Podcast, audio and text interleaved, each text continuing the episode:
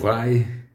Espero que tudo bem. Nesse mês nós estamos estaremos falando sobre o tema a beleza de Deus. Primeiramente nós precisamos saber quem é Deus, para depois o descrevermos no primeiro atributo que vamos descrever aqui sobre o fato que Deus é espírito.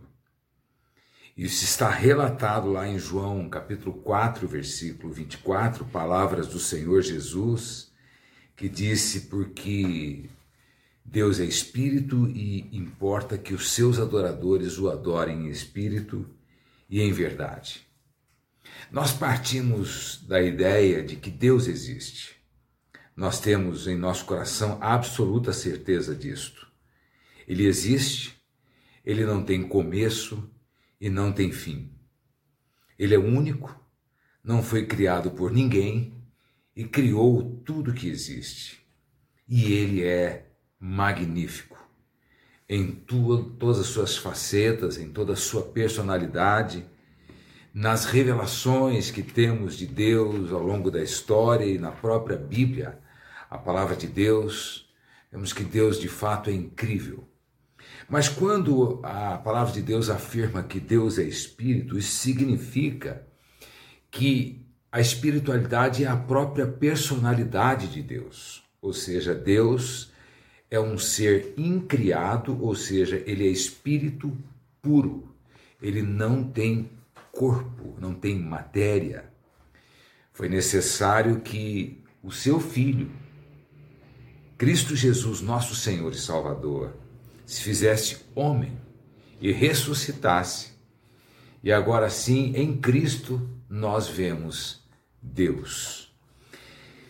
Esse fato de que Deus é espírito para nós é muito importante, porque sendo nós corpo, alma e espírito, entendemos que Deus não se une à nossa mente, ele não se une ao nosso corpo, ele se une ao nosso espírito.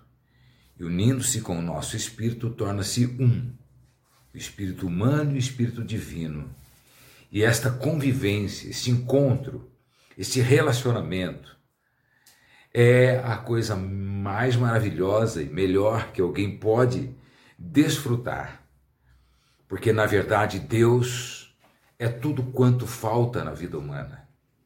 Deus completa, Deus preenche, Deus dá sentido e Deus dá a razão. E ele, ele é a base de toda adoração.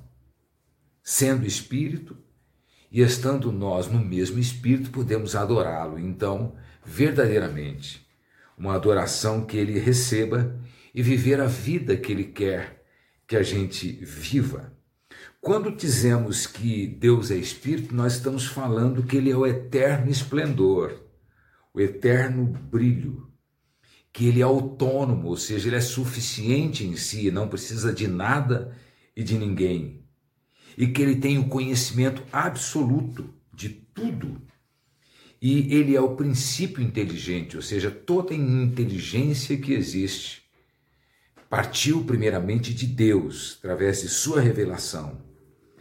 E ele conhece todas as coisas e ele pode perfeitamente dar direção a nós em todas as áreas da nossa vida, através do nosso espírito, também falando a nossa consciência e também nos usando como seus instrumentos para que as suas obras se tornem concretas, visíveis, para que de fato nós possamos, desse relacionamento com Deus, sermos o próprio Deus encarnado aqui na terra, vivendo a vida de Deus, fazendo as obras de Deus.